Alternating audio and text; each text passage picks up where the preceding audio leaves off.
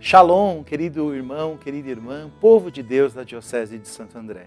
Eu sou o diácono Renan, evangelista da paróquia Nossa Senhora de Guadalupe, em Santo André, e é com grande alegria que iniciamos o nosso programa Verbo, a palavra de Deus da Diocese de Santo André.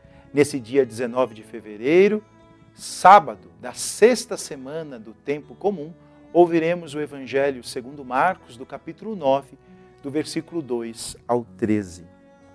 Naquele tempo, Jesus tomou consigo Pedro, Tiago e João e os levou sozinhos a um lugar à parte sobre uma alta montanha. E transfigurou-se diante deles. Suas roupas ficaram brilhantes e tão brancas como nenhuma lavadeira sobre a terra poderia alvejar. Apareceram-lhe Elias e Moisés e estavam conversando com Jesus. Então Pedro tomou a palavra e disse a Jesus: Mestre, é bom ficarmos aqui. Vamos fazer três tendas: uma para ti, outra para Moisés e outra para Elias. Pedro não sabia o que dizer, pois estavam todos com muito medo. Então desceu uma nuvem e encobriu a sua sombra. E da nuvem saiu uma voz, dizendo: Este é o meu filho amado, escutai o que ele diz. E de repente, olhando em volta, não viram mais ninguém, a não ser somente Jesus com eles. Ao descerem da montanha, Jesus ordenou que não contassem a ninguém o que tinham visto, até que o Filho do Homem tivesse ressuscitado dos mortos. Eles observaram esta ordem, mas comentaram entre si o que queria dizer ressuscitar dos mortos.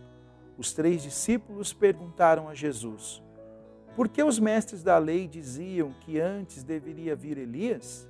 Jesus respondeu: De fato, antes vem Elias para colocar tudo em ordem.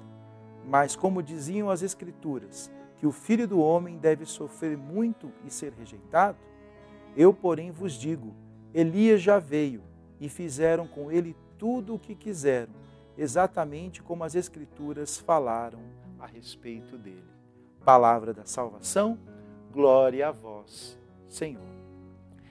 Famoso evangelho da transfiguração de Jesus. A montanha na Bíblia é o lugar do encontro com Deus. Por isso, quando nós ouvimos a palavra de Deus, rezando o terço, meditando o Evangelho, nós estamos subindo a montanha com Jesus. E como é bom estarmos na presença dele. Queriam até fazer tendas para ficar ali, mas Jesus nos ensina que a oração é esse momento de contemplação com Deus.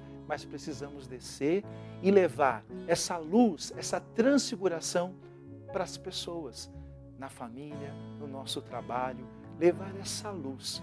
Elias e Moisés representam as leis e os profetas, que isso se cumpre em Jesus.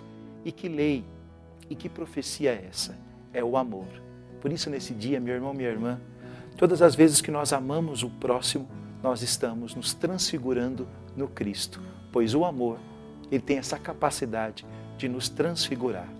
E que desça a bênção de Deus Todo-Poderoso, dando a graça do amor, em nome do Pai, e do Filho, e do Espírito Santo. Amém.